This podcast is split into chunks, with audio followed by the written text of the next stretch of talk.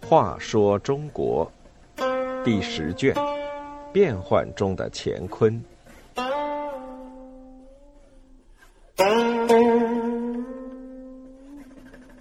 八十八，酒鬼皇帝王熙。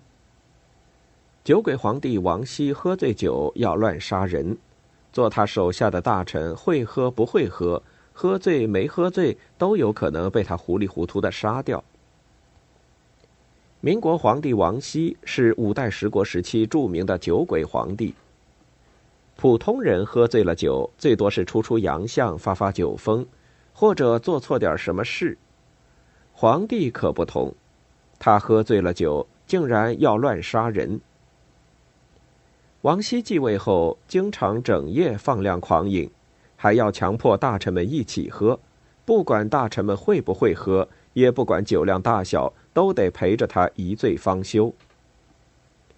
王熙令工匠用银叶锻打成酒杯，赏赐给群臣饮酒。银叶很柔软，这种酒杯斟满酒后就不能放下，一定要喝光才能放下，因此起名叫“醉如泥”。有的大臣就因为拒绝用这种酒杯喝酒，被王熙杀了。不敢抗拒的人，便免不了醉如泥的下场，往往被同样醉如泥的王熙糊里糊涂的杀掉。不过，也有因醉逃生的。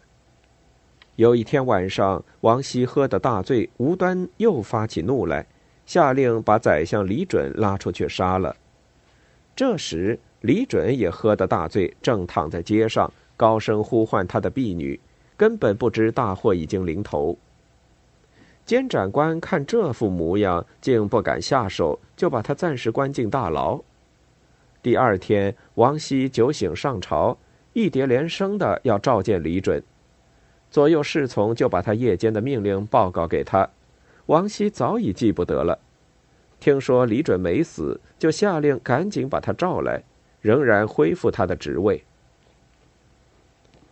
这天晚上又开宴会。翰林学士周维岳不知怎么惹恼了喝得大醉的王熙，王熙又下令把他杀了。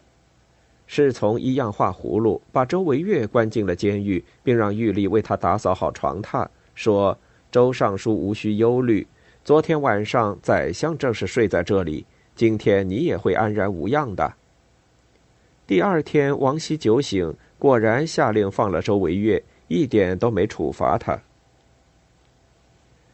过了些日子，王熙又大宴群臣，喝到半夜，大臣们不胜酒力，见王熙已经大醉，乘机纷纷逃席，只有周维岳还在一旁相陪。